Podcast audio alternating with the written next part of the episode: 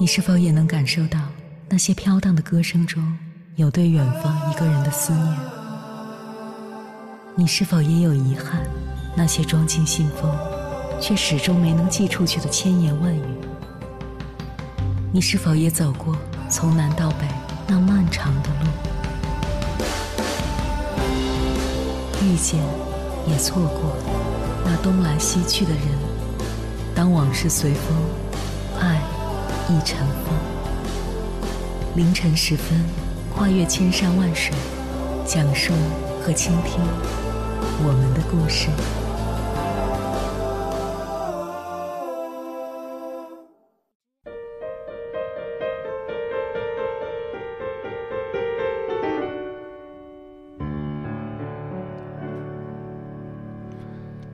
欢迎回来，各位夜行者。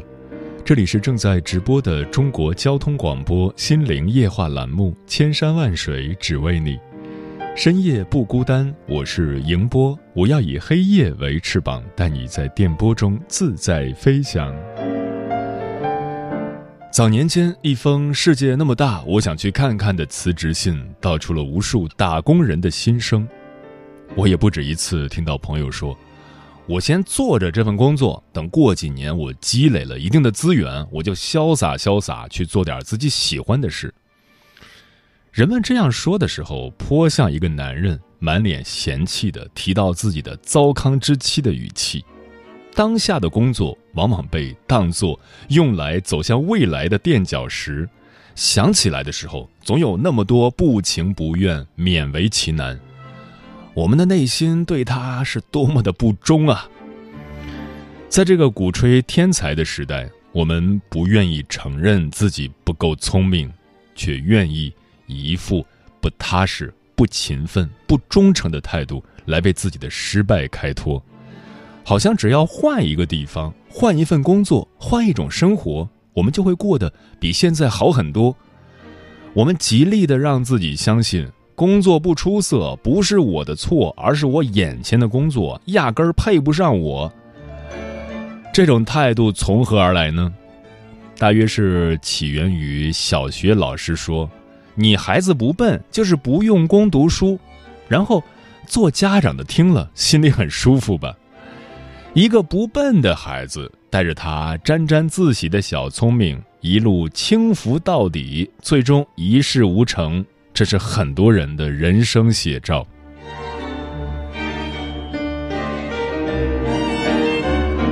在美国，有一个女孩，十九岁就被《魅力》杂志评选为全美十大最佳着装大学生。她叫玛莎·斯图尔特，出身于贫民窟的玛莎，十岁就做保姆补贴家用，直到十五岁因相貌出众成为时装模特，十九岁出现在香奈儿的舞台上。玛莎因其优雅精致，一度成为美国高端生活方式的代名词，受到无数人的追捧。可谁也没有想到，因为股票经济纠纷，这位绝世美女竟然锒铛入狱，人生急转直下。在女子监狱服刑的玛莎被分配打扫卫生，这听起来和她从前的工作有天壤之别，简直是直接从云彩上掉下来了。然而，玛莎对这份工作毫不懈怠。她拿出做明星的劲头，做了一名清洁工。在监狱里，无论原来怎样脏乱差的地方，只要经她清理，都会变得一尘不染。她清理的不仅是地板，还有自己的心。当她出狱的时候，人们看到玛莎的腰杆依然笔直，笑容依然灿烂。这是一个忠于工作的人应有的坦然。再来讲一下王阳明的故事。有一位地方官常去听王阳明的心学讲座，每次都听得津津有味，偶尔会成恍然大悟之态，眉飞色舞。一个月后，他却深表起遗憾来：“您讲的真精彩，可是我不能每天都来听。身为官员，好多正事缠身，不能抽出太多时间来修行啊。”王阳明反问道。我什么时候让你放弃工作来修行了？该官员吃了一惊，难道在工作中也可以修行？工作即修行，王阳明斩钉截铁地回道：“我愚昧的很，该官员既迷惑又惊奇，难道您让我一边工作一边温习您的学说？”王阳明说：“心学不是悬空的，只有把它和实践相结合，才是它最好的归宿。我常说，去世上磨练就是如此。你要断案，就从断案这件事上学习心学。”例如，当你判案时，要有一颗无善无恶的心，不能因为对方的无理而恼怒，不能因为对方言语婉转而高兴，不能因为厌恶对方的请托而存心整治他，不能因为同情对方的哀求而曲意宽容他，不能因为自己的事务繁荣而随意草率结案。如果抛开事物去修行，反而处处落空，得不到心学的真谛。开关员恍然大悟，心灵满载而归。凡人眼中，工作是工作，修行是修行。工作是为了糊口，与其有关的词汇是乏味、机械、劳累等，充满了俗世气味；而修行是高大上的，与其有关的词汇。是心灵修道、正果等，修行两个字本身就给人远离尘世的超脱之感。俗人眼中，修行应是找个深山老林，最好是有古庙静寺的深山老林，静坐练练瑜伽，读读佛经，深呼吸，或是朝拜宗教圣地。比如去海拔五千多米的西藏佛教神山冈仁波齐，冒着生命危险转上几圈。这种修行方式在王阳明看来就是着相了，矫揉造作，为修行而修行。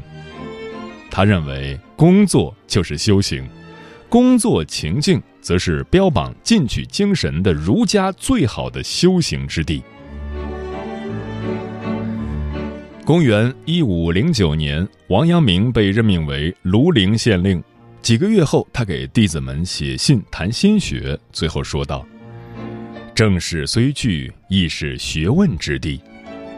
工作即修行，在王阳明看来，就是在工作中致良知，尽量进入四合境界。所谓四合，就是与天合、与地合、与人合、与己合。”与天地合，就是万物一体之人。做官时要把百姓当作自己的一部分；与人和，则是处理好自己与上级、下级的关系；与己和，就是听从良知的命令来行事。岂止是官场，但凡是工作场所，都是修行之地。工作越繁重，修行的时机越好。号称吃透王阳明心学的日本经营大师稻盛和夫说：“在工作中修行，就是努力工作，心无旁骛地投入眼前的工作。”王阳明对工作中修行的解释是：在工作中自然而然地按照良知要求去行事，除了良知的指示外，心无旁骛。你在工作中的表现如何？良知轻而易举就能知道，不欺良知才是真修行。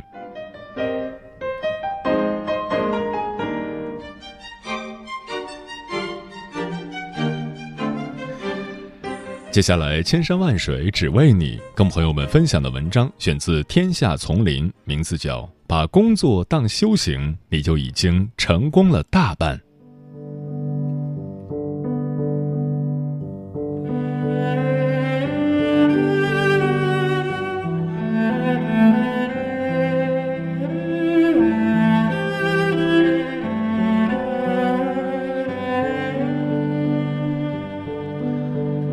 每到假期，就看到很多人在网上秀各种放假攻略，算计着怎么能休一个更长的假期。但其实这种行为根本无助于提高假期的质量，反而会让放假期间的你更加焦虑。比如，你会像期盼假期一样倒数还有几天上班。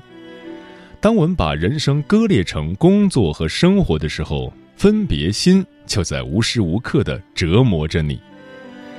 人生而自由，却无往不在枷锁之中。工作之于我们，像是困住人生的枷锁，却也给了我们最大的舞台，自由的施展自我。把工作视为最好的修行方式，在工作中磨砺心性，才是人生价值的体现。只有躲在深山安静的茶室中，才能平心静气的，那不叫修行，那只是一种修行的姿势而已。真正的修行就体现在每一天的工作中。第一修，言语行事。工作是一场持续一生的持久战，比的。不是一时的言语犀利，而是最终的实际与成果。哲学家德谟克利特曾说：“别让你的舌头抢先于你的思考。”工作中一定要多听、多看、多想，别让口无遮拦的话埋没了大好前程。之前有个朋友，他跟客户吵了一架，领导给他两个选择。要么向客户赔礼道歉并接受罚款，要么就收拾东西走人。那天，他原本心情就不好，在家里因琐事和老公吵了几句。上班的时候，客户反反复复的修改让他火冒三丈，在电话沟通时和对方吵了起来。他问我该如何收场，我说：“如果你不想离开这家公司，那就只有接受处罚，你得为自己的情绪失控买单。”古语道：“祸从口出，不要为了逞一时口诀之快，却埋下了潜在的把柄。放低自己的姿态，从低处开始，才能昂扬向上，每一步都踏实而稳健。真正高情商的人，往往不会在情绪不佳时对身边人发脾气、摆脸色，不会轻易对别人恶言相向，不会在受到委屈的时候不顾后果的意气用事。”如此成熟理智的背后是高情商的支撑，更源于他们对工作的态度。在他们眼里，工作是一块战场，要谨慎对待，要懂得取舍之道，要知道衡量利弊。工作更是一处修道场，要将自我修行到一个更高的境界。工作如此，人生亦如此。人生过半，更要收敛锋芒，谨言慎行，踏实处事，才能识获稳稳的幸福。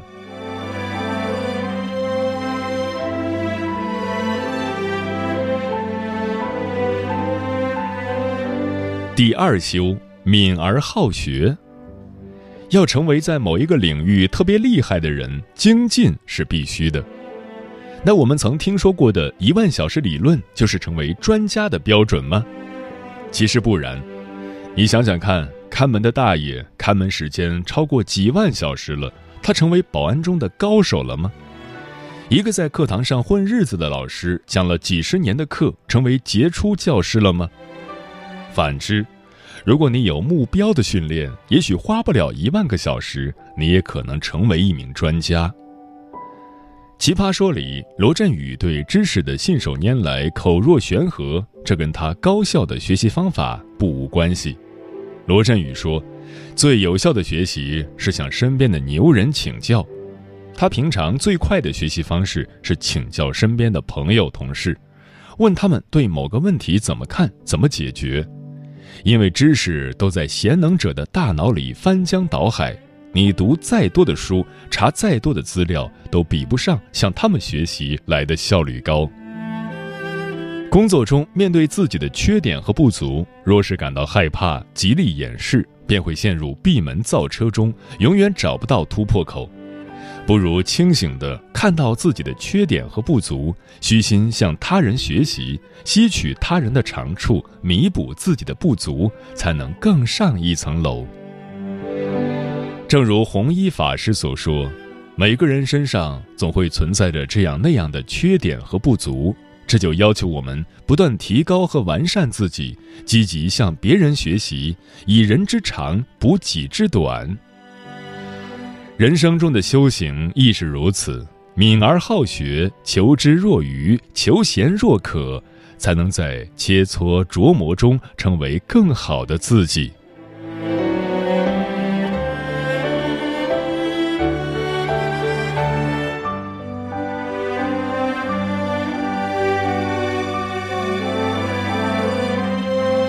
第三修赤子之心。修行这个词源自宗教，指修炼或修养德行，是从烦恼到觉悟，从此岸到彼岸的过程，旨在达到境界更高、胸怀更广、视野更宽的水平。在世俗生活中，任何一个希望超脱烦恼、追求幸福的人，何尝不需要修行呢？而世俗的修行无法避开红尘，最好的便是在工作中修一颗赤子之心。小野二郎被称为日本寿司之神，在九十多岁的年纪仍在做寿司，每个步骤都精益求精。在二郎先生的店里，一个学徒进入寿司店，要先学用刀，然后料理鱼类，十年后才可以煎蛋。每一天都在重复相同的工作。小野二郎曾说：“你必须爱你的工作，你必须要和你的工作坠入爱河。”即使到了我这个年纪，工作也还没有达到完美的程度。我会继续攀爬，试图爬到顶峰，但没人知道顶峰在哪里。正是这样敬业、追求卓越的精神，才成就了一代大师。也恰是这一份忘却名利、只求极致的简单，才会成就真正的美味，获得真正的成功。这是平凡走向超凡的必经之路。更重要的是，在这之中，你将收获内心的丰盈与充实，舒展与快意，遇见更加勇敢而笃定的自己。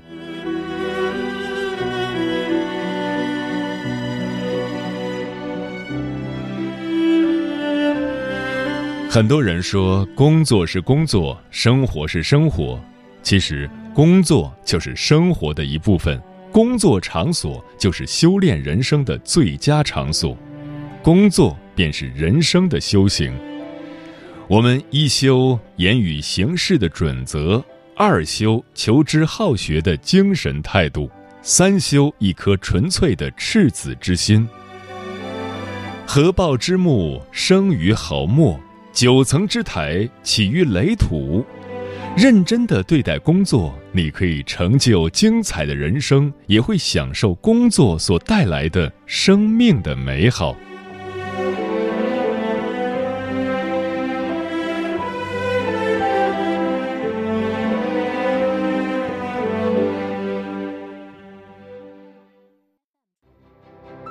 每一个深夜都有浓浓思念，每一段青春都有万水千山。千山万水只为你，千山万水只为你，正在路上。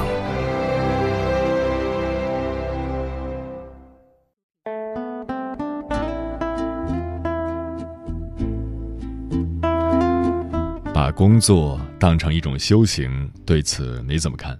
微信平台中国交通广播，期待各位的互动。双心小妹说：“要把事情做好，需要很大的能量，而这种能量要靠自我激发才能产生。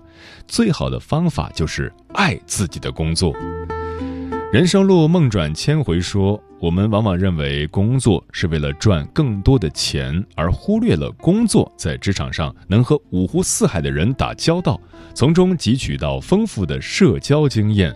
这些经验也是我们人生中宝贵的经验。”专吃彩旗的鸟儿说：“当你投身喜欢的工作时，内心是兴奋的。周末结束不会心情不好，反倒有种跃跃欲试的感觉。空闲时在办公室里，你会想学习更多的技能知识。当有同事遇到难题求助于你的时候，你会觉得备受肯定，而不是惨遭骚扰。心态决定一切，开心工作就会有幸福的生活。”但如清茶说：“一个人一生中最少得工作三十年，如果天天把工作当成一种负担，平衡不好心态，那就是在折磨自己。现在好好享受工作带来的成就感，退休之后也要好好享受生活，才能不枉此生。”明月千里故人西说：“工作是一个人的修行，好好珍惜所拥有的工作，踏实努力的去工作。”要对得起这份薪水，更要对得起自己的良心和对你信任的人。努力去做好一件事，是摆脱困境，实现事业顺畅、人生成功的唯一正确途径。老合伙说失业了，正在祈祷自己能够早日找到工作，目前只能在每天的生活里修行自己。关于工作以及工作态度，我有两点体会分享给大家：一，做自己喜欢的事。选择工作的时候，尽量选择自己喜欢的事情，这是很重要的一点。在自己真正喜欢、感兴趣的领域，你往往才会自主地迸发出热情，会主动地投入感情，认真对待，并且也更能将事情做好，做得出彩，做出成就。二，喜欢自己做的事，不得不承认，有时。即便是做自己喜欢的事，日子久了，热情退了，也难免会有厌倦的时候。况且很多人还无法幸运到能做自己喜欢的事，所以这时候就看一个人的修行了。所谓修行，就是凡是你接受不了的人和事，让自己慢慢接纳、喜欢，让自己变得更好、更强大、更快乐。很多时候，你修行到家了，态度就正了。态度有了，高度就上来了，很多东西都会随之而来。职场如此，生活如此，人生亦如此。用心生活，用心工作，不敷衍，不将就，这便是很好的人生。时间过得很快，转眼就要跟朋友们说再见了。感谢你收听本期的《千山万水只为你》，晚安，夜行者们。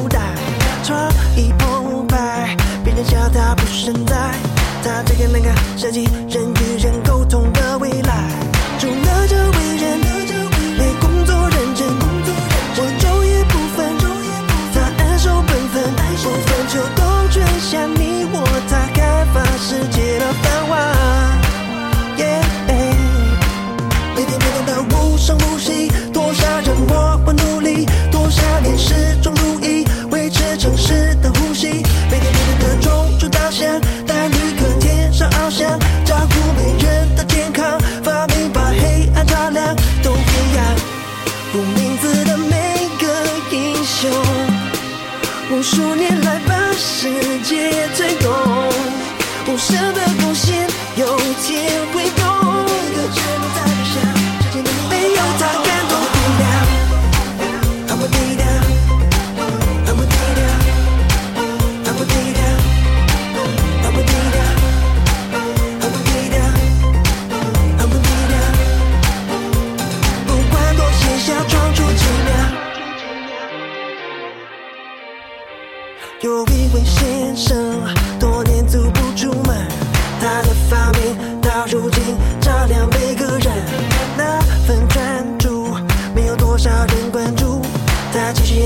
不救任何人。